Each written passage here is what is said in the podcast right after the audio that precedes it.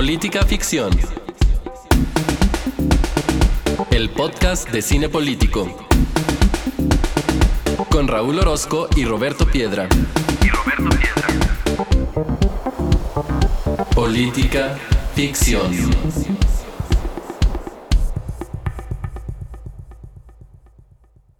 Bienvenidos al episodio número 105 de Política Ficción, el podcast en el que semana a semana vemos una película y la comentamos con ustedes en clave política. Yo soy Raúl Orozco y está aquí Roberto Piedra. ¿Qué onda Roberto? ¿Cómo estás? Yo creo que ya bien, ¿no? Ya me escucho mejor. Todavía de repente como que suervo los moquillos, pero no tanto como en los dos episodios anteriores que me escucho bastante fatal. Sí, caray, qué bueno que ya, qué bueno que ya vas de salida. Este viene el invierno, winter is coming, y como que todos estamos ahí a la alertas de qué es lo que pueda pasar con nuestra salud. Entonces esperemos que no recaigas otra vez, porque ya llevas dos muy seguidas. Sí, hasta mi santa madre me tuvo que llamar. Me dijo, estoy escuchando el episodio de política ficción de esta semana y te escuchas mal. Y le dije, y me voy a escuchar peor el de la semana que entra, porque fueron grabados uno después del otro, es la magia del podcast. Dije, así que no me llames la próxima semana para eso, porque me voy a escuchar igual de mal. Oye, pero fíjate que hoy tenemos dos buenas noticias para el público. La primera de ellas es que hoy tenemos episodio con un invitado y la segunda es que vamos a ver una película que en lo particular disfruto. No sé si eso sea buenas noticias para todos, porque luego hay a quien le puede parecer un poco cansada esta película, pero este, eh, yo disfruto mucho Retrato de una mujer en llamas, que es la película que vamos a ver el día de hoy y lo vamos a hacer acompañados por Ignacio Torres, que antes de darle la palabra les voy a leer un poco de su reseña porque Ignacio Torres Valencia es maestro en Historia del Arte por la Universidad de Morelia, así como, así como periodista, editor y reseñista.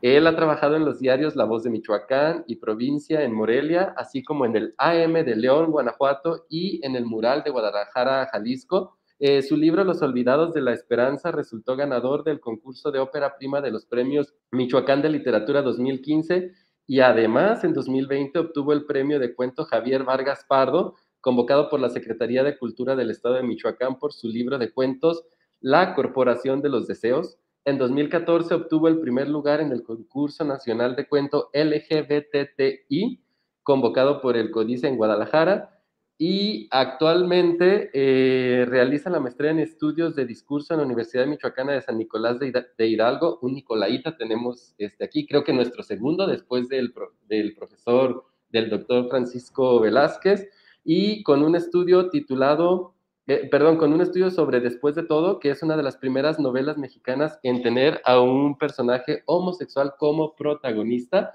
Entonces, todo eso que acabo de decir es Ignacio Torres, que está aquí en Política Ficción desde Morelia, Michoacán. ¿Qué onda, Ignacio? ¿Cómo estás? Hola, bien, gracias por la invitación, Raúl este, Piedra, gracias por el espacio. Digo, va a ser así como expectativa realidad, ¿no? Así como nailed it, yo con el ojo chueco y demás, pero aquí estamos. No, no, muy contentos nosotros de tenerte aquí. Le cuento a nuestro público que yo acabo de conocer precisamente a Ignacio en un programa al cual estamos aspirando los dos. Entonces, desde que lo escuché por ahí en sus participaciones y cuando conocí un poco más de sus temas de investigación y de lo que él ha venido haciendo y estudiando, dije, por fin tenemos a alguien para ver retrato de una mujer en llamas y llenar esta parte de la discusión sobre el arte que no hemos tenido aquí en Política Ficción. Entonces, qué bueno que estás por acá, Ignacio. Ah, muchas gracias. Y sí, este, digo, el arte en general eh, dialoga mucho con la política o, refracta de alguna manera cuestiones políticas y sociales. Y en esta película, de manera particular, es, evidente esa relación. Totalmente de acuerdo, Ignacio. Y si les parece, voy a empezar con un poco de contexto sobre la película para iniciar la discusión. Vamos a tener el contexto, les voy a preguntar qué tal les fue con la película y después ya nos vamos directamente con los temas de, propios de política ficción. Y empezamos por decir que Retrato de una mujer en llamas nos cuenta la historia de Eloís, que ahorita es mi middle name ahí en el súper de, de StreamYard, Eloíso. Eh, nos cuenta la historia de Eloís y Marianne, Eloísa es una joven que está a punto de casarse con un hombre al que pues prácticamente no conoce y Mariana es una pintora que fue contratada para hacer su retrato prenupcial.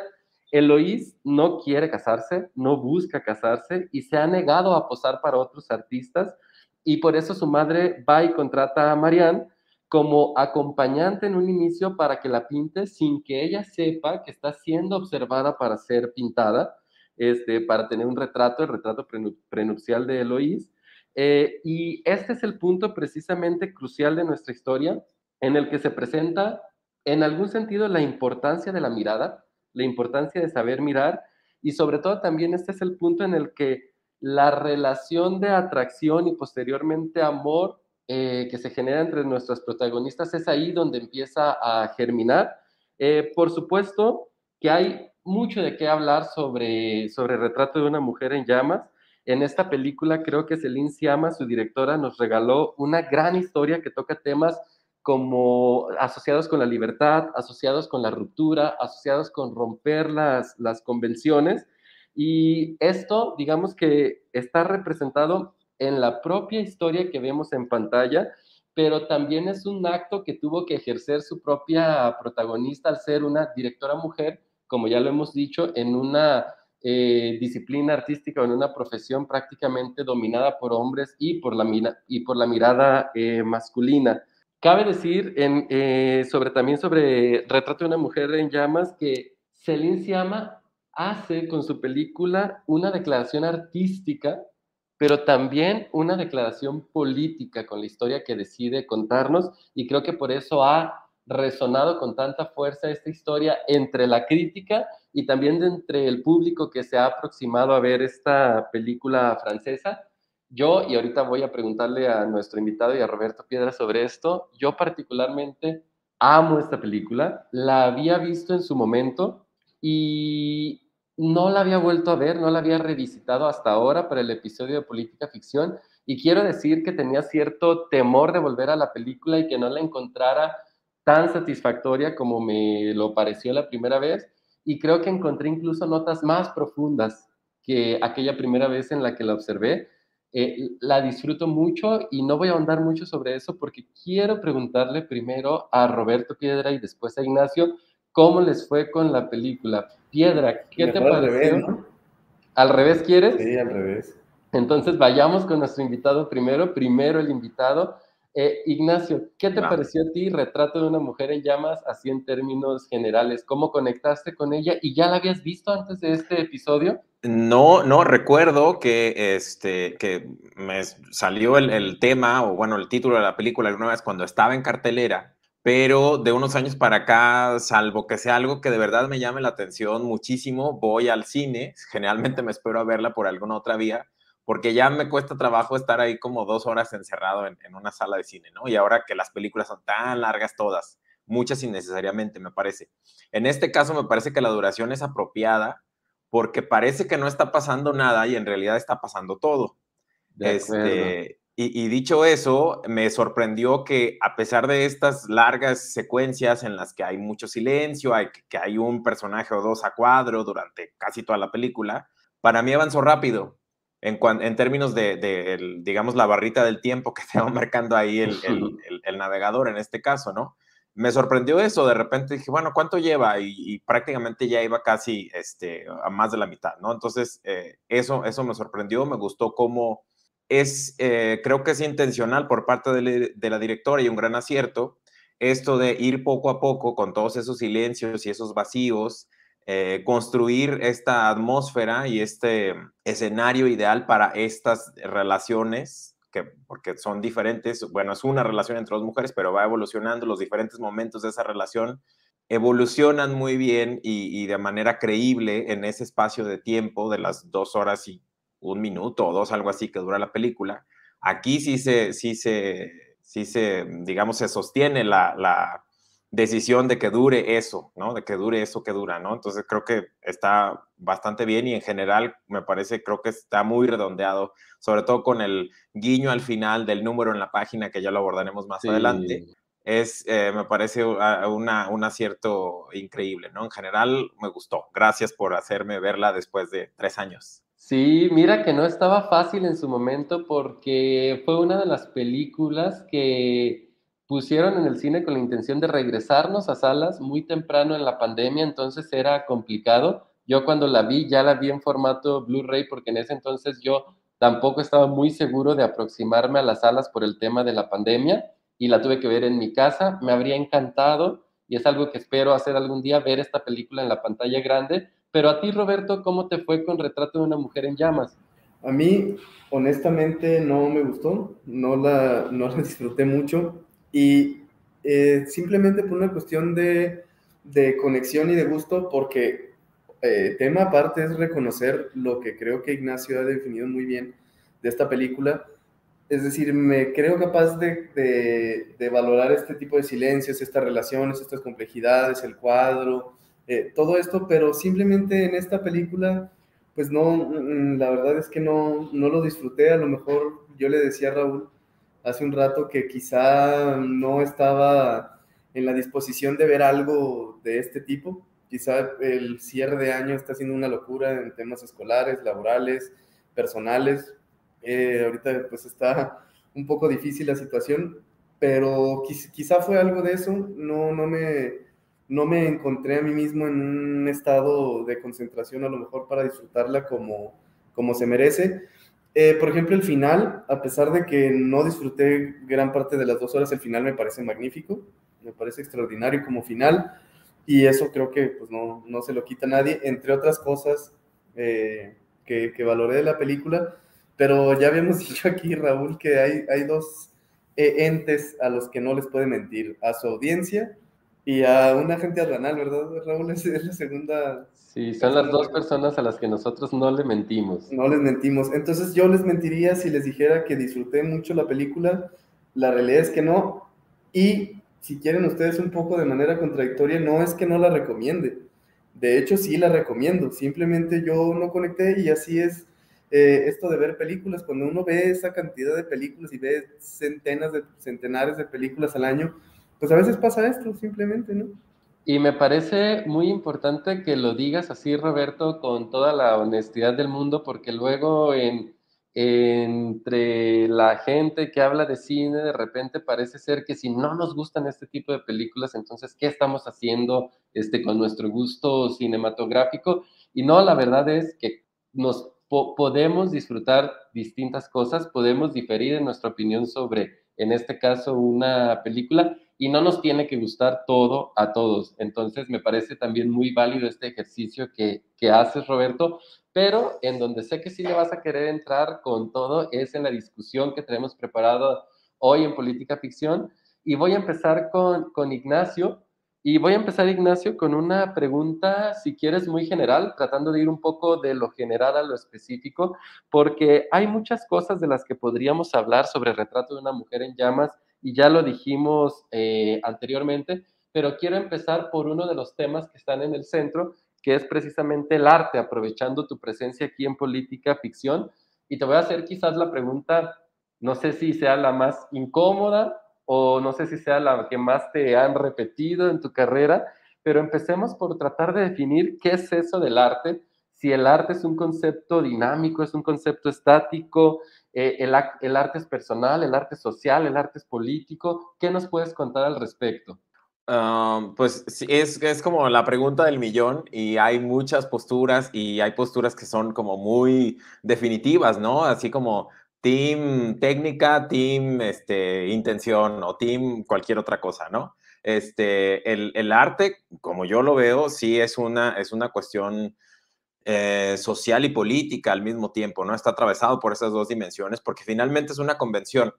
Está convencionalizado desde hace algunos siglos, o bueno, la idea que tenemos ahora es una convención pues, que surge en el siglo XIX, más o menos, ¿no? Con esta idea del artista único que firma, que tiene un estudio, que conoce ciertas técnicas, que maneja tales o cuales temas, que podría tener la capacidad de hacer un retrato, un autorretrato, digamos, fiel al referente en la realidad, ¿no? Estas capas de valoración, ¿no? De lo que hace a un buen artista, entre muchas comillas, ¿no? Este, pero pues finalmente el arte es algo que va en evolución, es un, es un concepto dinámico, como bien decías, porque pues ahorita ya con el empuje cuestionado que tienen los NFTs, pues ya no hay una cuestión de técnica ahí, ¿no? Entonces ya son otras las cuestiones, ¿no? El arte conceptual también, las piezas incluso invisibles, ¿no? Estas esculturas invisibles de estos eh, se me fue ahorita el nombre, pero un, un, escultor eh, en Italia que hizo esta propuesta de un escultor invisible, que hicieron, digamos, todo el performance de la instalación de esa pieza que materialmente no existe, pero que la intención está ahí vertida en ese cuadro marcado, ¿no? Eh, la banana de Catalán en, en Art Basel en Miami. Ya hay muchas otras piezas que la convención marcada por el mercado del arte, nos dicen que es arte porque está validado por estos entes validadores, ¿no? Si está en una feria de arte, si está representado el, artista y su pieza, por eh, por una galería nacional o internacional, si ha expuesto en museos, si ha participado en bienales o en otro tipo de concursos y es aceptado, aunque no haya ganado, pero se acepta como tal, son instancias y son espacios que validan a esa pieza o al creador y su pieza como arte, ¿no? Entonces, es algo dinámico que ya no puede estar eh, únicamente amarrado a la cuestión de la técnica y el material, ¿no? O sea, nos guste o no nos guste, o nos pueden gustar o no nos pueden gustar estas piezas, como bien decía Piedra, ¿no? Finalmente es algo que a mí no me gusta, yo no conecté, pero la convención social nos dice que es arte. Yo no pagaría, yo no lo consumiría, pero es arte, o sea, a mí no me gusta, pero es arte. Es, creo que es así de sencillo. Ponernos en ese plan del señor que le grita a la, a la, nube que va pasando diciendo, eso no es arte, pues siento que ya es algo muy sobrepasado en este momento. O sea, hay una convención que nos guste o no, también es una cuestión atravesada por la economía, ¿no? El mercado del arte es también una cuestión muy de, pues, saber quién va a ganar más y con qué ganamos más, ¿no? A lo mejor ya está muy alejado de esa cuestión eh, romantizada, ¿no? Del artista, este, del genio que está encerrado en su estudio y no sale en dos semanas y no se ha bañado en dos meses y ese tipo de cosas, ¿no? Que se mueren de hambre y tal. Pues no tendría por qué un artista morirse de hambre, o sea, también es un trabajo, también es un negocio, también tiene que ser un negocio, ¿no? Para que sigan viviendo de eso y puedan seguir haciendo arte, ¿no? Entonces, creo que el, el concepto ahorita, o digamos la postura que creo que debería ser la general, es esa, ¿no? O sea, hay una convención sobre el arte marcada por el mercado, que es una cuestión eh, política y económica en muchos casos. A mí no me gustan ciertas, ciertas parcelas de, ese, de, ese, de eso que hoy llamamos arte, pero muchas otras sí. Y mejor me enfoco en disfrutar esas que sí, en lugar de estar todo el tiempo señalando a las que no. O sea, te estás perdiendo de ver lo que sí te gusta por estar todo el tiempo señalando lo que no, ¿no? Creo que es una, una postura un tanto este, ridícula, ¿no? Hay una definición de Vladislav Tatarkiewicz, así poniéndonos muy, uh, sacando el monóculo y demás, este, que palabras más, palabras menos, cierra diciendo que el arte es algo que nos mueve, ¿no? Algo que nos hace sentir algo, ¿no? Puede ser bello, puede ser feo, grotesco, eh, trascendental o totalmente banal, ¿no? Pero finalmente nos mueve, ¿no? Y creo que eso conecta mucho con esta idea actual o con esto que la convención actual nos está diciendo o nos está apropiando como arte. Es algo que va a mover, sea al rechazo, sea a la burla, sea a la fascinación, sea a tomarnos una selfie, pero está moviendo, ¿no? Entonces, en el sentido, digamos, más práctico, está cumpliendo con esa, con esa propuesta de definición sobre arte, ¿no? Entonces, creo que por ahí puede ser la postura ahorita para no estar sufriendo lo que nos, que nos están tratando de vender como arte, ¿no? En algún lugar de este país con dos, tres cositas que dijiste, Ignacio, estás haciendo llorar a Abelina Lesper. Pero voy a pasar con Roberto Piedra a preguntarte, Roberto, eh, para ti, ¿qué es el arte? A lo mejor nuestro público no lo sabe, quizás sí, pero tú eres una persona que en cada viaje que te veo hacer, veo, por ejemplo, que procuras ir, además de un evento deportivo, a un museo, este, sé que lo disfrutas. Y en ese orden. Y en ese orden, sé que lo disfrutas mucho, entonces te quiero preguntar, ¿qué es el arte para ti? Híjole, no me había preguntado qué es el arte para mí, pero yo también me quedo con la parte dinámica del arte porque ni siquiera yo mismo he experimentado el arte en, la, en la misma forma a través de los años. Y fíjate que al principio esta onda de, visitar museos, o, sea, el museo entendido pues como el lugar en el que hay arte, ¿no? Para empezar, esa es una acepción o una idea que he ido cambiando con el tiempo, es decir, el arte no solo está en un museo eh, de, pilares muy altos y, y, de piso de mármol y de exposiciones en las que todo el tiempo alguien te está siguiendo por temor a que le hagas algo a las piezas o te acerques demasiado. O sea, eso no nada más es el arte. Pero al principio mm, yo o hasta hace un tiempo como que entendía que sí, ¿no? O sea, el arte era, por ejemplo, el, en el Met de Nueva York, mientras más grande era eh, la pieza, más, más importante la hacía, ¿no? esta obra de Washington cruzando el Delaware, que ocupa una pared enorme del Met. Sí, sí me parece muy buena, pero no necesariamente esa es, esa es la, la pieza con la que me quedo. Y en cada museo sí me gusta ver, ya ven que hay como un, una especie de, no sé si tengo mucho tiempo, pero los museos hacen como eh, atajos y te dicen las cosas que tienes que ver. Entonces eh, te dan en, el, en este folletito pues la ruta por donde tienes que caminar y para que veas lo que crees o lo que ellos intuyen que tienes que ver, ¿no?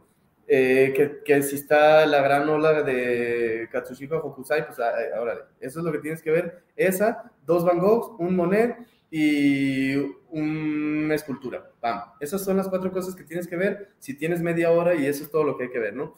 Y de lo que me he dado cuenta eh, las últimas veces que he ido a museos es que no me terminan gustando necesariamente las obras que se supone que me tienen que gustar. Es decir, me termina gustando una cosa que estaba arrumbadita allá en la esquina, pero que me hizo sentir algo y creo que ese es el mismo punto al que siempre vamos cuando hablamos de películas, ¿no? A lo que vamos a, eh, al cine, a un estadio de fútbol, a un museo, pues es a, es a sentir algo, ¿no? A que algo te mueva y hay veces que una obra que pues parece que no tiene mayor complejidad, pues te hace sentir algo y hay obras eh, que parecen magníficas con las cuales pues realmente no sientes nada, ¿no? Por ejemplo, hay mucha gente y en el Museo Nacional de Antropología hay dos o tres piezas que captan la atención de todo el mundo, ¿no? Y por ejemplo, esas son las que yo no crees que, que me impactan demasiado, entonces e, ese es un punto. Y el otro es el arte eh, cuando se libera del esnovismo y cosas que te das cuenta que son arte. Por ejemplo, eh, tengo muy presente esto que pasó en la, alcaldía Cuauhtémoc, fue, en la que pues los, los rótulos de, los puestos callejeros de comida, etcétera, pues tenían una identidad y tenían una forma de arte. Antes yo no hubiera pensado que un puestito de lámina que tenía eh, rótulos con letras fosforescentes y personajes de caricaturas y tal, podía ser una forma de arte. Entonces, esa, esa idea, por ejemplo, de tratar de estandarizar nuestras calles, cuando en las calles hay arte, si quieres tú no un arte de museo y tal, pero hay arte y creo que merece ser valorado. Entonces, si disfrutas de alguien que pega stickers en, los, en las señales de alto y eso te parece una buena forma, pues va. Y, y con estas cosas de qué es arte y qué no es arte, quiero pasar a una pregunta más eh, contextual, digamos, alrededor de la película para después aterrizar eh, directamente en las, en las preguntas sobre la película. Y en este sentido te quiero preguntar, Ignacio, una cosa que nos hemos estado preguntando mucho aquellos que nos acercamos al cine y a diferentes tipos de cine, que es precisamente si el cine es considerado arte, porque incluso hay todavía personas que dicen que el cine no es una manifestación artística, hay quienes matizan y dicen, bueno, sí el cine, pero no todo tipo de cine. ¿Dónde se dibuja esa línea? ¿El cine es o no es arte? ¿Qué, qué nos puedes aportar en esta discusión? Mm, bueno, desde hace mucho está, ¿no? Esta, eh, digamos, eh, categorización, esta etiqueta del séptimo arte, ¿no? Las seis artes este, clásicas, pintura, escultura, arquitectura, además, y bueno, llega eh, el, cine, ¿no? En el siglo XX y, pues empieza a proponer estas, estos productos con intenciones claramente estéticas, ¿no? Con este goce estético, en algunos casos mayor que en otras, ¿no? Por supuesto, yo coincido en que, eh, pues hay, digamos, películas o productos cinematográficos, no necesariamente largometrajes, que tienen esta intención estética y hay otros que no, que no lo tienen, que simplemente es quizá una producción, por ser una producción más, más sencilla, porque el objetivo es otro, pero eh, poniéndonos en, la, en la postura de que sí es arte, pues lo mismo pasa con, con, las piezas, digamos, de las otras seis artes, ¿no? Hay algunas que apuntan a una grandilocuencia espectacular, como menciona Piedra, y otras que son un poco más, eh, más modestas, ¿no? Y hay unas que son quizá pasos iniciales de quien está haciéndolo, ¿no? Entonces creo que eh, nuevamente caemos en esta cuestión de la convención, ¿no? También aplicando la misma pregunta a, ahorita que está muy, muy de moda con todo este asunto del Ticketmaster, este, Bad, lo que hace Bad Bunny es música o no es música. Pues sí es música porque está usando lo que, ha usado, lo que han usado los músicos y los cantantes durante los últimos 30 o 40 años y que se remite y se relaciona a lo que usaron músicos y compositores de hace 200 o 300 años, ¿no? Hay una, digamos, una línea que conecta a las cuestiones técnicas y, a lo mejor mecánicas de la producción de un producto, de la creación de un producto musical que han ido eh, cambiando y evolucionando, ¿no? Y, si usas eso y produces cualquiera que sea la cosa que sale al final con esas, eh, con esas técnicas, esos materiales y lo promocionas de la manera en que se ha promocionado, pues la convención nos dice que eso es música, ¿no? Que a ti te guste o no te guste, pues es otra cosa, ¿no? Caemos a, lo mismo, ¿no? Entonces, creo que podemos verlo como, como una manera de, del, del, goce estético, una manera de encontrar esto que nos mueve, que no necesariamente tiene que ser algo elevado, ¿no? O sea, hay a quien igual y cuando viaja solo va al evento deportivo y no visita el museo y con eso está bien y no tendríamos por qué juzgar esa elección. Pues lo mismo creo que pasa también si alguien decide digamos, convenir con esta etiqueta del séptimo arte y defender que el cine es arte, pues bueno, dejemos que, lo disfrute.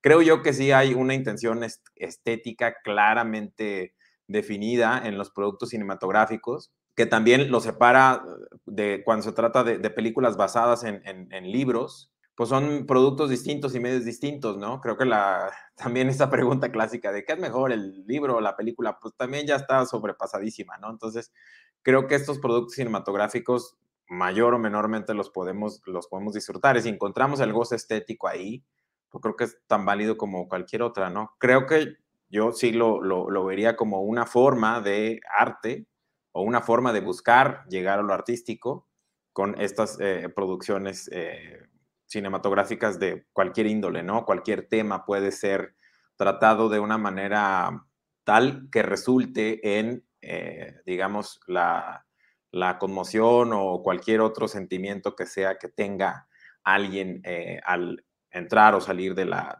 sala de cine, ¿no? O donde sea que la vea la película. Dicho esto, Ignacio, no sé si Piedra quiera complementar algo sobre esta situación y si no pasaría ya a la ronda de preguntas propiamente sobre Retrato de una mujer en llamas. Piedra. No, si, si yo escuchara a alguien decir que el cine no es arte, por supuesto que respetaría su opinión pero estaría enérgicamente en desacuerdo, porque el cine no solo es un arte, es vaya arte. Y si en lo que te apoyas para considerar que el cine no es arte, simplemente es en la añoranza de que deben de existir seis y la séptima ya no es, porque es nueva, pues es un error completamente garrafal, ¿no? Mismo que eh, se puede eh, caer, como en este ejemplo que dice Bad Bunny, pero también en los mismos museos el último piso generalmente está destinado al arte contemporáneo, llamado así. Y muchas veces yo lo evitaba porque, ¿verdad? En verdad sí hay piezas que me parecen una ridiculez y que pues, evidentemente no disfruto. Recuerdo una pared blanca, completamente blanca, y tenía unas comillas con luces, eran dos comillas en luces de neón. Y la explicación pues no, no daba nada tampoco, ¿no? Entonces yo dije, bueno, o yo soy un inculto total o esto de verdad me parece una falta de respeto a mi inteligencia, ¿no? Pero también hay obras muy buenas en esas secciones y, generalmente si las evitas por el hecho de que el arte solo es el impresionismo o solo es eh, el hiperrealismo o el paisajismo, o sea, corrientes que de verdad se asocian con arte porque se entiende como que fueron difíciles de ejecutar, y lo, lo, nuevo no te dice nada porque simplemente es plástico amoldado o porque es pintura salpicada sobre un óleo. Decir, eso mm, eh, me parece un error porque te pierdes de obras verdaderamente buenas. Sí, porque en el caso del cine, por ejemplo, tenemos esta discusión sobre, esta discusión, perdón, sobre la teoría del artista, ¿no? Y cuándo un director puede ser considerado tal y como en su filmografía tiene que tener una especie de secuencia temática, ciertas pasiones que nos presente, para entonces poderlo considerar como un autor y no solamente como un maquilador de filmes. Entonces ahí la discusión está interesante, pero quisiera ya arribar a, Retrato de una mujer en llamas propiamente para entrar en sus temas. Y aquí voy a empezar también eh, nuevamente con Ignacio, que es nuestro invitado.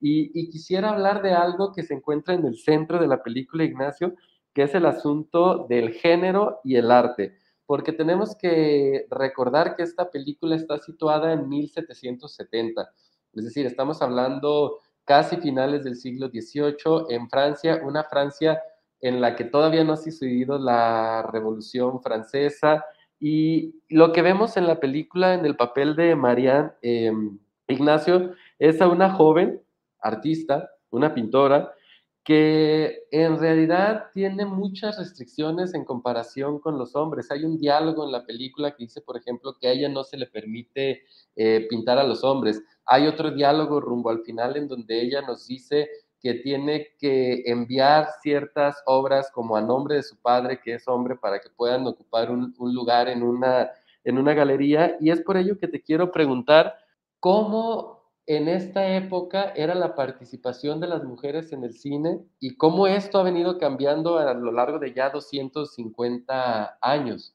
Sí, ahí es, es, es muy evidente, ¿no? Cómo estaban estas... Em, restricciones, como decías, para el género femenino, para, eh, digamos, no solo eh, pintar los grandes temas, que es lo que también apunta ahí de manera particular en, la película, sino de hacer arte en general, ¿no? Y este, la manera justamente era esa, esa, digamos, gran excepción o, gran eh, cuestión contingente rara de conseguir, que era, pues mi papá pinta, yo soy su hija y soy la única o la única que sobrevivió, porque también en esos tiempos no todo el mundo llegaba a la adultez. Y, este, y pues yo tengo que de alguna manera ayudarle, ¿no? Y aprendí este oficio, ¿no? De nuevo, esta idea del, del, artista como genio, pues todavía no estaba tan extendida, ¿no? Eran, sí, productos valorados, pero no era como la valoración tal cual la, conocemos ahora, ¿no? Entonces, se da justamente eso en el, personaje de la película, ¿no? Es eh, su, su, padre pinta, ella aprende el, eh, esto, la, digamos, el negocio, por decirlo así, o aprende el oficio, y justamente este tipo de encargos de pintar a la joven de, cierto, de cierta mm, preeminencia económica y social para este retrato prenupcial y que era pues como la manera de, mandarle la foto por WhatsApp a, oye, ¿te gusta? Porque eh, podemos armar unas citas ciegas, ¿no? Ya no tan a ciegas. Era su pack. exactamente, era como mandarle el pack de aquellos años. Entonces, era justamente como el tipo de trabajos ideales para, para este, una, una mujer que, que pintara, ¿no? Eh, la participación era así, ¿no? O la manera de llegar era así. Eh, hay grandes excepciones en la historia del arte, ¿no? De mujeres Artemisia Gentileschi en siglos anteriores. Hay una retratista de María Antonieta, justamente por esas fechas que se me fue su nombre. Acaban de hacer hace unos meses una, em, una exposición retrospectiva en el Prado, me parece, en Madrid, de buena parte de los retratos que le hizo a María Antonieta y otras obras. Entonces eran así como grandes excepciones, ¿no? Mujeres que pintaban eran las grandes excepciones y justamente se dedicaban a, estos, a estas obras, digamos, como más para el género femenino, ¿no? Para el sexo débil, entre muchas comillas, ¿no? Así la, el retrato de la, de la reina o de la señora de cierta eh, liga con, con, la realeza para sea ya fuera el, retrato prenupcial o el retrato con los hijos o el retrato que se hacía cada cinco o diez años, ¿no? Por ser él también retratarse un, algo muy marcado por un beneficio o un privilegio para la élite, ¿no? Entonces, la manera de participar era esa, ¿no? A través de eh, un familiar, ya fuera el padre o cualquier otro, que diera, digamos, como el permiso en ese momento necesario y justamente eh, firmar o, no firmar, ¿no? También eh, las piezas para pues, no causar mayor, mayor escándalo, ¿no? Porque también era medio mal visto, ¿no? Que, una mujer de cierta clase, pues estuviera haciendo trabajos eh, manuales o trabajo en general, ¿no? Entonces, también es, muy ejemplificador que digas, ah, ya casi hacia el final de la película, que mandó esa pieza, me imagino que es el Salón de París, ¿no? Que, estuvo, que estuvieron muy en boga eh, a partir del principios del siglo XVIII y llegaron hasta casi finales del siglo, finales del siglo XIX, y que fue justamente en el Salón de París donde surge el impresionismo, que en, su momento el impresionismo era visto como una tomadura de pelo, que era espantoso porque no tenía rigor en el dibujo y demás, ¿no? Entonces,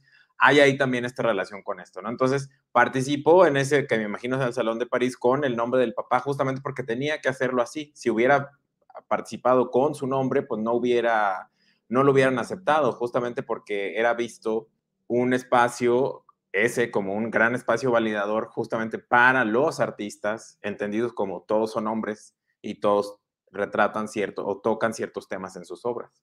Sí, y voy a conectar esto último que acabas de decir, Ignacio, con una continuación de esta pregunta para Roberto, porque en esa escena que se encuentra rumbo al final, también un hombre que se acerca a Marianne le dice que él nunca ha visto que a Orfeo lo pinten de la manera específica en la que ahí se dice que lo están pintando.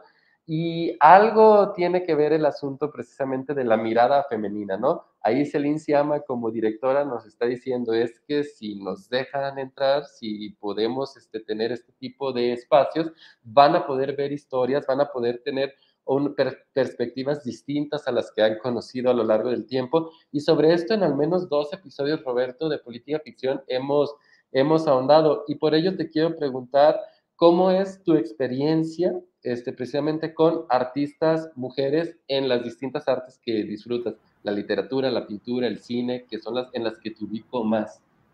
Pues mira, en la literatura ya hemos citado muchas veces el caso de Nelly Campobello, que después de todos los trabajos en la literatura sobre la Revolución Mexicana, lo que no había o había muy poco, o al menos nada en, con esa, bueno, no quiero calificarlo y por lo tanto demeritar al resto, pero pues nadie lo hizo como Nelly Campobello con cartucho, ¿no? Eh, en el resto de las artes, en la pintura, pues fíjate que hay, dos restricciones hasta la actualidad. Eh, primero, la de ellas, por no haber producido y haber, haberse perdido haberse perdido el arte y todos nosotros, eh, por ende, de lo que pudieron haber producido tantas mujeres a través de tantos años, esa es la primera restricción que identifico. La segunda restricción es para acercarse al arte en general, porque el arte definitivamente está restringido incluso por el lugar en el que vives. Si estás en la Ciudad de México, tienes casi 200 museos. Si vives en cualquier otra entidad federativa, el número eh, disminuye considerablemente. Además, suponiendo que, tienes acceso eh, físico, por así decirlo, porque vives en la misma ciudad y puedes acudir. ¿Qué factores influyen en que puedas y decidas acudir? Un montón. Entonces, eh, te digo, nos perdimos de la producción en sí y ahora que se está produciendo te lo pierdes porque el arte mismo está restringido. Y así te, por ejemplo, yo mm, me doy cuenta o, me entero, mejor dicho, y disfruto del trabajo de artistas, sobre todo en pintura y en fotografía, hasta que voy a un museo fuera de esta ciudad. No digo que aquí no haya, no digo que aquí nadie esté produciendo, pero me parece que el acercamiento es más sencillo cuando estás en otra parte. Y así he descubierto, por ejemplo, hace no mucho descubrí el trabajo de Lola Álvarez Bravo eh, en la fotografía y dije, pues esto vaya que tiene mucho, o sea, no, no, quise decir potencial, pero eh, esto es un muy buen trabajo que en mi vida había escuchado, entonces te pones a ver y en un museo leí, en el Museo Nacional de Arte, en la Ciudad de México, leí que también eso se debía probablemente a que las escenas costumbristas fueron mal vistas en, en algún punto y que las mujeres trabajaban mucho las escenas costumbristas, pues porque era con lo que tenían acceso, ¿no? No pintaban sobre los grandes escenarios de revolucionarios o sobre las grandes guerras y sobre tal, porque no participaban de. Lo que se producía, tengo entendido, pues era sobre los mercados, sobre la casa, los muebles, las frutas, ese tipo de cosas, eh, escenas que antes eran eh, vistas pues como, como menos, ¿no? Porque está retratando una realidad mm, menos importante de lo que entendemos como algo, algo magnánimo, ¿no? Entonces, eh, se olvida esta parte y nos damos cuenta de que esa mirada decía mucho en realidad de las sociedades de ese tiempo. El hecho de que alguien pintara un mercado estaba pintando a la sociedad. El hecho de que alguien pintara una cocina estaba pintando a la familia. Entonces, eh, todo ese tipo de 20 caen hasta que te esfuerzas porque caigan, pero es difícil que caigan por esas restricciones de las que hablo, me parece. Sí, de acuerdo, Roberto. Y fíjense que ahorita hemos entrado un poco en la conversación sobre quién podía hacer arte en los tiempos de retrato en una mujer en llamas. Y ahora quisiera que nos moviéramos un poquito a quién podía consumir arte en esa, en esa época, Ignacio, porque Eh, hablamos, por ejemplo, de que en la película vemos que eh, el futuro esposo, el prometido de, de Eloís, debe, es un hombre que vive en Milán, debe ser un hombre de cierta clase social, probablemente sea un noble de la época, porque no cualquier persona tenía acceso, por ejemplo, a que pudieras tener un retrato, en este caso, de tu amada, por ponerlo en los términos de aquella, de aquella época. Y a mí me parece muy curioso porque alguna vez escuché, por ejemplo, a Macario Esquetino en alguna conferencia diciendo que este, esta obra del matrimonio Arnolfini representa una especie de ruptura eh, sobre a quién se retrataba en, en esta época, estábamos hablando, si no me equivoco, del siglo XV, sí, porque era 1400 y algo, del siglo XV, porque por primera vez y de manera importante una familia burgués era retratada y ya no eran las personas, por ejemplo, de la iglesia, del clero, de la realeza. Entonces ahora había otra manera de tener acceso al arte era pues a través del comercio y a través de empezar a tener esta acumulación de, de capital que si en estos momentos puede ser criticable, significa una ruptura en aquellos tiempos cuando estábamos hablando de que el poder estaba monopolizado por la iglesia y por la, y por la monarquía. Entonces, dejo este comentario sobre esta situación de Macario Esquetino para regresar a la pregunta original. ¿Quién en esta época podía consumir arte y por qué, este, Ignacio? Sí, nuevamente es la élite, ¿no? O sea, siempre es quien, el que paga manda, ¿no? El que tiene la, la, posibilidad de, de, pagar el encargo, ¿no? Que sí, justamente se, se mm, diversifica, digamos, la, la manera de eh, producción de arte, ¿no? Ya no solo es el rey, ya no solo es la iglesia, los, los que comisionan las piezas artísticas, esto empieza a cambiar, entra en juego la burguesía y obviamente hay una nueva, hay, una nueva clase social, digamos, ahí entrando al juego, pero nuevamente es una clase social que tiene medios económicos, ¿no? Aunque los salones de París eran abiertos al público a partir de cierto momento, pues no podía entrar cualquier persona, ¿no? Por supuesto tenía que ir vestida de cierta manera para que pudiera pasar, ¿no? Más allá de la puerta, ¿no? Entonces había una gran... Eh, concurrencia, pero pues era la élite, ¿no? La gente que por méritos de cualquier otra índole, por cuestiones eh, de comercio o cualquier otra ocasión o cualquier otra situación, tenía el acceso a estos eh, círculos, eh, digamos, elevados en ese momento de la sociedad, ¿no? Quizá no había nacido en la realeza, pero tenía ciertas ligas con alguien que sí las tenía, ¿no? Por negocios o por cualquier otra situación, ¿no? Entonces, nuevamente era eso, ¿no? La, el, arte tenía este componente, eh, digamos, privado y que eso lo, asocia con el esnovismo, ¿no? Solo quien lo puede pagar, solo quien lo puede encargar, tiene la posibilidad de, eh, verlo, ¿no? De consumirlo. Entonces, nuevamente era eso, era un círculo muy cerrado para ver este tipo de piezas. Por, supuesto, las comisiones de, de arte que hoy conocemos como arte urbano o arte público, que son las esculturas en las calles y demás, bueno, eso lo podía ver cualquiera, ¿no? Porque la intención era esa.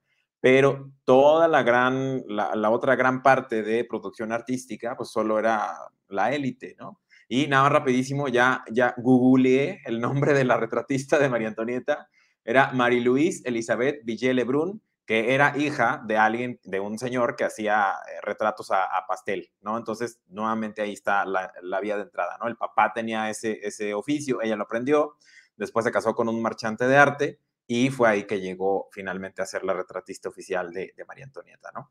oye, Ignacio, antes de cederle la palabra a Roberto, pero creo que esta es la sección en la que te debo de hacer esta pregunta con el tiempo que llevamos conociéndonos, sé que te interesa, por ejemplo, la obra de, José Clemente Orozco.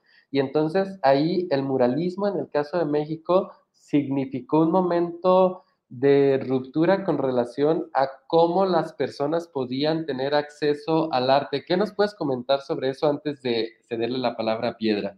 Sí, totalmente. La idea era esa, ¿no? uno de los objetivos del de, eh, movimiento moralista que muy al inicio, los, en los contratos se decía, se, se le pagará tanto al señor fulanito tal, José Clemente Orozco, Diego Rivera, lo que sea, para decorar, o sea, puesto así con esa palabra, decorar las paredes de tal o cual este edificio, ¿no? En ese momento no, Aunque eh, la grandilocuencia era justamente eso, sacar el arte de los salones privados, de las casas de la burguesía, para que fuera consumido y visto por el pueblo, para que consumiera también su historia, ¿no? Que eran, eh, digamos, cuestiones como muy formativas.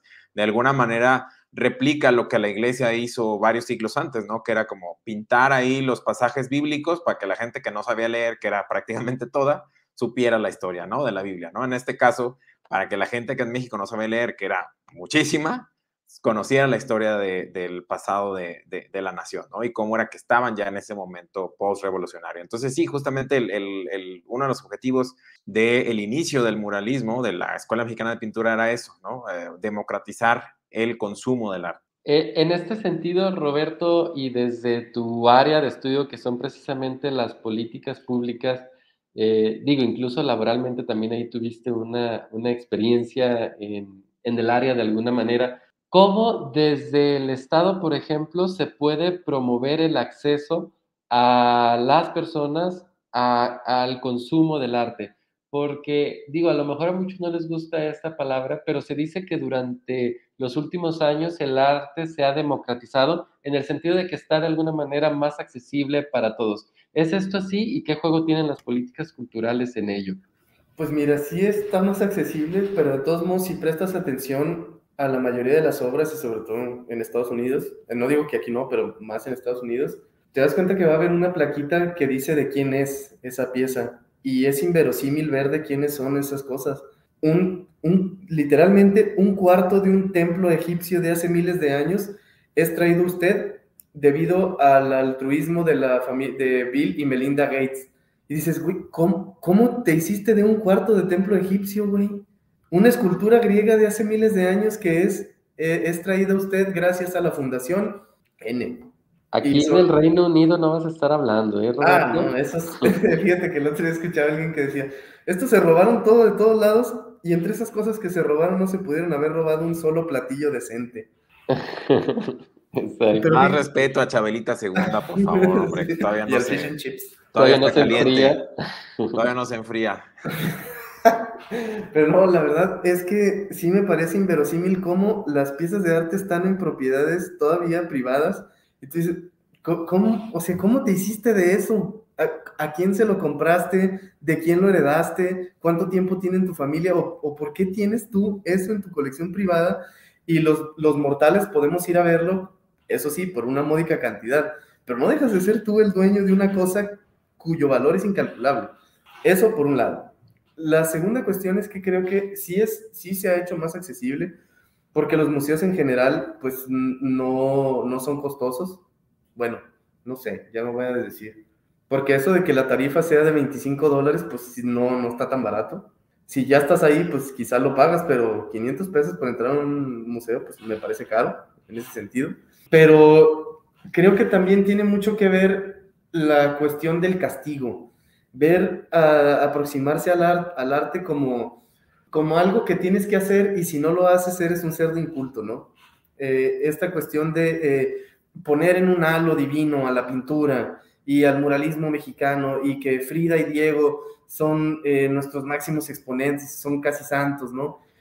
la lectura, hace no mucho, nuestra primera dama que dice no ser primera dama y, explicita mucho no ser primera dama, eh, dijo que alguien que, que, lee no roba, alguien que lee no miente, alguien que lee no hace cosas malas.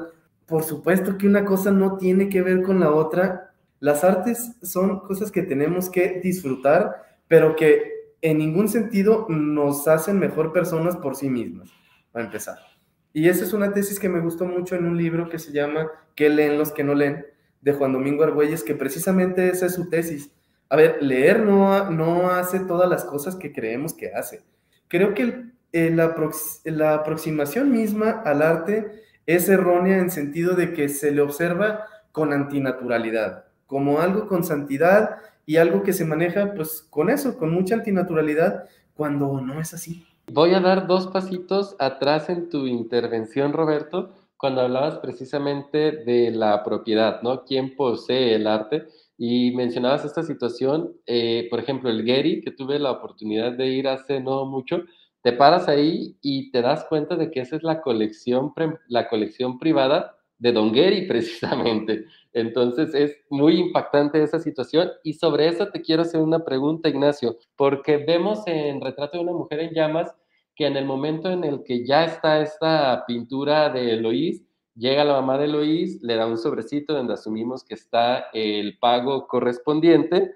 Y te quiero preguntar entonces, algo que ronda en las conversaciones de quienes nos encontramos un poco alejados de este tema, pero de alguna manera de todos modos en contacto, que es cómo se fija el precio en el arte. Y, por ejemplo, el género, cómo juega para que una pintura, en este caso, valga más o menos cuando se trata de una mujer que cuando se trata de un hombre, cómo a las mujeres les puede costar, por ejemplo, más trabajo. Tenemos el caso de Frida, que si bien es cierto que es una figura súper popular y súper extendida en el mundo, pues incluso ha tenido su propio recorrido en cuanto a cuánto van valiendo sus piezas, ¿no? ¿Qué nos puedes decir de esto? Sí, han tenido algunos este, récords mundiales y demás, y bueno, creo que mantiene el récord de pintora mexicana por la que han pagado más, ¿no? En una pieza. Pues sí, tenía que ver también la cuestión de género, ¿no? O sea, a lo mejor era una retratista, mujer, pues sí, quedó bien la, pintura, pero pues se, valoraba más, ¿no? incluso lo que ya mencionaba Piedra, ¿no? el retrato no era visto como el género para la pintura, ¿no? Era, era visto como un, género menor. Sí se necesitaba que fuera, por supuesto, una, una, una pintura que sí reflejara al retratado o la retratada, y ahí, eh, digamos, se valoraba la calidad o no, como pasa en la película. Hay un primer retrato que no gusta y se destruye, o casi, y luego finalmente el segundo ya queda como, como todo mundo quería, ¿no? Entonces, la valoración es nuevamente especulativa y tiene que ver con intereses políticos y sociales marcados por el mercado del arte, ¿no? La cuestión ahorita de todos los récords que pueda tener estos millones de dólares que se han pagado por piezas de Diego, de Frida o de cualquier otro pintor o pintora, tiene que ver justamente con eso, ¿no? ¿Qué nos dice el nombre, ¿no? ¿De dónde viene? cómo ha sido este paso de su eh, obra por las diferentes em, casas de subasta, ¿no? Cómo ha ido subiendo, qué factores, cuáles factores em, entran en juego para que pueda tener un valor mayor, ¿no? Como en el caso de Steve Koons, que hace este, muchos años creó esta burbuja de, precios en el, el arte, ¿no? Que luego se supo que él mismo a través de su agencia pujaban para que fuera subiendo lo que pagaban y eh, se creó esta burbuja hasta que tronó, ¿no? Y fue una crisis económica similar en el mercado del arte, ¿no? Entonces, tiene que haber mucho eso, ¿no? Ahorita a lo mejor Frida puede ser un, nombre, eh, digamos, muy valorado por todas estas cuestiones de las polémicas que hay entre las herederas consanguíneas y el eh, empresario, me parece que es panameño, que tiene la otra mitad de la Frida Kahlo Corporation, que es Sí, ese es el nombre, no estoy siendo irónico. ¿Me quieres decir que hay chismecito bueno ahí? Sí, hay un chisme enorme desde hace años. O sea, lo dejaron hacer a él primero y registraron el nombre de Frida Kahlo hasta para pañales de adultos. Y ahora ya le dijeron, ¿sabes qué? No, este, entonces ahí hay una pugna entre él que tiene la, todos los derechos de prestar el nombre o utilizar el nombre para cualquier producto y ellas que pues tienen, digamos, como el derecho, sí, accionario, pero también moral, entre muchas comillas, por ser las herederas directas, consanguíneas, que consideran que ciertos productos pues no son como tan buena idea, ¿no? Entonces hay ahí un, un chisme, ¿no? Entonces ese tipo de chismes, ese tipo de situaciones también pueden impactar en la manera en que los, em, las piezas pueden empezar a subir precio en las casas de subasta, en Christie's, Sotheby's o cualquier otra, tiene esto, toma mucho en cuenta esto, ¿no? La manera en cómo puede generarse conversación en torno a esas piezas que serán como las grandes, eh, digamos, las money makers de, la, de, la, de esa subasta en particular y eso atrae a gente para que vea todos los otros lotes, ¿no? Entonces, son, digamos, como ganchos mediáticos y eso ayuda a que ciertos nombres valgan más, ¿no? También, por supuesto, si es un nombre eh, muy antiguo, ¿no? Si de repente sale un dibujo de Miguel Ángel, ¿no? Que estaba guardado en el sótano de no sé quién, ¿no? Entonces, obviamente, pues Miguel Ángel va a llamar muchísimo la atención, ¿no? O em, eh, piezas de algún pintor o pintora que, de los que no había habido noticias de piezas inéditas en muchos años, también obviamente ese tipo de cuestiones contingentes hacen que suban los precios, ¿no? Ya digamos, alguien que está haciendo una, una producción... Em, eh, digamos, contemporánea o actual, ahí sí no tengo tan claro cómo toman, cómo se hace, digamos, la, cómo se tasa ese trabajo, ¿no? Además de, obviamente, cubrir los materiales, cuál es el porcentaje, si es por una cuestión por horas que se le dedicaron a la pieza o cómo es que, que funciona, ¿no? Hay diferentes maneras de hacerlo, pero creo que no hay, una, no hay un consenso, digamos, de cómo, este, cómo cobrar ese tipo de, de, de piezas, ¿no? Entonces ahí sí no lo tengo tan claro porque también es variable, ¿no? Si es gráfica, si es plástica, escultura, ¿no? Hay ahí muchos, muchos elementos que entran en juego. Porque una casita así inofensiva, cubierta de enredaderita, que no parece la gran cosa, pero firmada por un pintor llamado Adolfo Hitler. E-, exactamente. Porque digo, esto ya no puede suceder contigo y conmigo, Ignacio, porque no tenemos, pero hay gente que se jala los pelos preguntándose por qué un Banksy vale, por ejemplo, lo que vale, ¿no? Y luego para que se autodestruya ahí mismo. Exactamente. Exacto. Y es justamente esta cuestión de ser una figura mediática. Banksy ha sido mediático desde el inicio por esta cuestión de el misterio que hay en torno a su identidad y eso ayuda muchísimo a que alguien vaya, arranque la obra y después la venda por la millonada que desee. Oigan, y ah, esto me duele mucho porque está muy interesante el episodio, pero estamos llegando ya a la hora de grabación. Eso quiere decir. Bueno, porque yo siempre me ciño al tiempo que tú me estableces y tú eres el que siempre te lo pasas. Pero no lo voy a hacer. Ya voy a cerrar precisamente el episodio de política ficción de hoy. Pero quisiera hacerlo con una pregunta y ahora voy a empezar contigo, Piedra, para que sea Ignacio que tenga, quien tenga la posibilidad de cerrar. Y es una pregunta de bote pronto y tiene que ver con lo siguiente. ¿Cuál es la obra? Eh, eh, estoy hablando ahorita de pintura porque es lo que nos propone el retrato de una mujer en llamas. ¿Cuál es la pintura que más te ha maravillado que has visto en, en persona? Ay Dios, maravillado con la que te quedas, la que no esperabas que te movía, como dices tú, y de repente te la encuentras ahí en el rinconcito de algún museo. ¿Tienes, ¿tienes esa claridad? Sí. ¿Cuál es? Sí, es de Panini. Sí, Panini. ¿El del álbum? ¿El, compa de los álbumes? No, es, es la, no, sí, la Roma antigua de Giovanni Paolo Panini, o Panini, para los cuates que es esta obra, es muy conocida, o sea, quizá puedo verme básico en este asunto, pero definitivamente la que más me ha maravillado. Es este salón enorme, es una pintura en el cual les usan un salón enorme compuesto de pequeñas pinturas igual de increíbles. ¿Sí saben cuál, digo? No sé si Ignacio, yo no. Mm, eh, sí, es, es de... La, podemos, otra vez? la podemos compartir en Twitter. La Roma antigua de Giovanni Paolo Panini. En este momento, creo que tanto Ignacio como yo la estamos tratando de identificar. A ver, la Roma antigua. A ver, la Roma antigua Panini. Ya, ya la vi. Ah, ya, claro. Sí, sí, sí, sí. Sí, esa es la obra que me ha hecho decir cómo alguien puede ser tan talentoso. Perfecto. Entonces, en tu caso, Ignacio, ¿cuál es la que te ha simbrado en este sentido? Digo, sé que pueden ser muchas, pero esa que recuerdes de manera especial. Sí, sí, eh, justo la estaba buscando también eh, para dar el, nombre completo, digo, el nombre completo de la obra y del artista, porque es una pieza, em, digamos, actual, es de 2013, ganó en la Bienal de Arte y Pintura eh, Salce, que se organiza acá en Morelia en el Museo de Arte Contemporáneo Alfredo Salce, se titula El primer teguayorquino y es de Edgar Cano López, la pueden buscar en Google y les aparece eh, ahí la imagen. Me pareció impresionante porque es, em, es, un personaje, es un hombre, bueno, una, una persona, eh, podría, ser, podría ser no binaria, pero digamos que sus rasgos son, son muy masculinos, están muy marcados los músculos de sus brazos, pero tiene parte de la indumentaria de, em, del istmo de, de Tehuantepec y está eh, de pie al centro en una zona en la que hay muchos eh, desechos. Entonces es una manera, como un memento mori de alguna manera, pero también es un bodegón eh, de decadencia.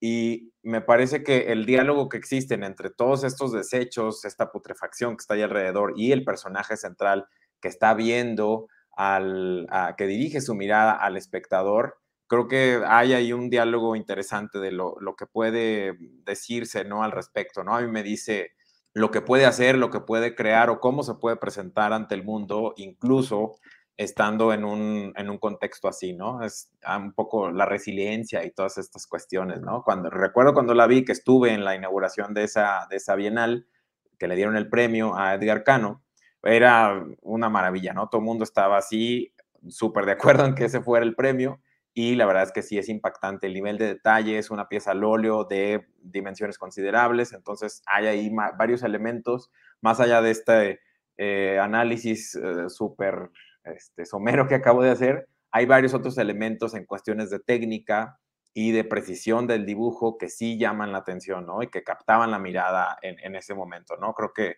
que es posible verlo en, la imagen que está en, internet. Hay, es una calidad quizá no tan buena, pero em, creo que sí eh, pueden darse una idea. Fíjate que, ah, que sí, quiero hacer un, ahí hacer una mención honorífica porque recordé algo con, con, la pieza que decía Ignacio. En el Museo de Artes Finas de Houston hace poco vi una que ah, desafortunadamente además es untitled, es sin título, pero el artista se llama Vincent Valdés y me llamó la atención desde, y afortunadamente ese día sí me presenté en el último piso de arte contemporáneo y no, y no me la perdí por eso. Pero básicamente se las describo, es un hombre eh, latino, pero con esta imagen como de latino, como de East LA, como medio cholo, entre comillas, consta que no son mis términos. Y está en, en una posición como si estuviera colgado, como colgaban anteriormente en, los, en las épocas de Jim Crow y todo esto, pero está colgado sin, sin, sin soga, pues y, esta, y la vestimenta es, trae una playera, un, jersey de los Houston Rockets, trae una bermuda y unos tenis Nike. Entonces, y ya me acerqué a leer la descripción porque a veces sí ayuda a leer la descripción. Hay gente que opina que si una obra no te habla, así desde que estás de lejos, si no te habla y no te transmite todo, no es una buena obra. Y esta fue eh, una de las excepciones, por supuesto, y muy honrosas, porque precisamente era el mensaje de alguien de la comunidad latina en el que está diciendo, estamos integrados, entre comillas, nos vestimos eh, como ustedes, hablamos el mismo idioma, somos tercera generación, pero metafóricamente porque ya no tenemos la soga, pero seguimos colgados, nos siguen matando, nos siguen aprendiendo injustamente. Entonces, esa obra me dijo, ah, güey, qué mensaje, y me dejó impactado. Es Untitled de Vincent Valdés. A ver si, si la encuentra la audiencia, pues la interpretará mejor de mi pobre descripción que acabo de dar. Sí, yo creo que se las vamos a poner ahí en el Twitter de Política Ficción. Para cerrar, yo nada más decir la mía. En mi caso es dos viejos comiendo sopa de Goya. No, no sé si es por esta situación que yo tengo con relación, por ejemplo, a la vejez y a la muerte y cómo me llama la atención el asunto de la propia decadencia, que la vi y pasó lo que dijo Piedra, de repente hubo algo que me jaló, volví a verla y me quedé clavado en esta, en esta obra y es precisamente mi favorita, Dos viejos comiendo sopa de Goya.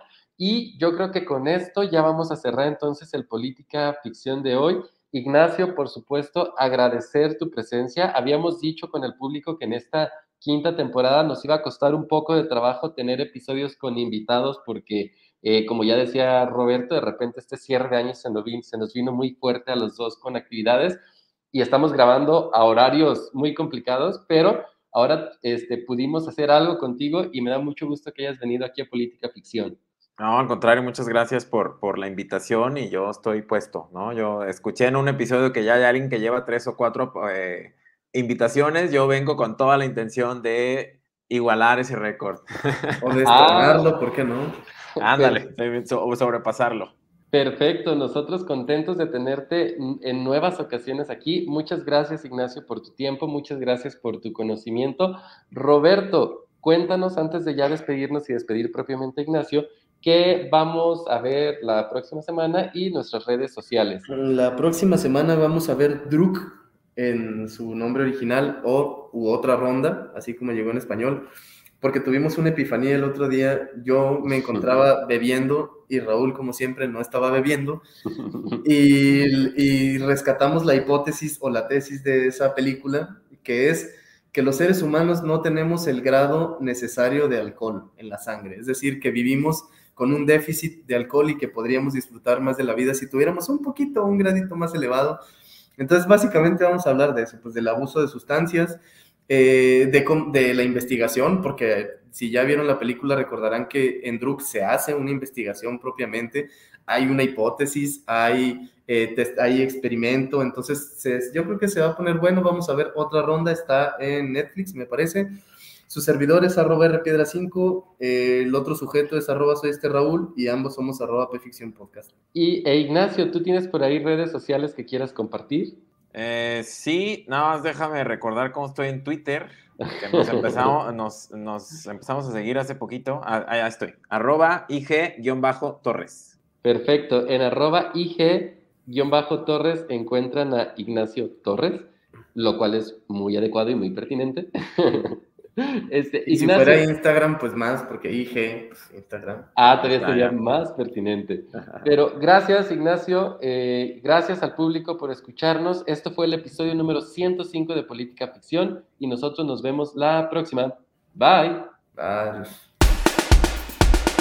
Política Ficción. El podcast de cine político. Con Raúl Orozco y Roberto Piedra. Política ficción.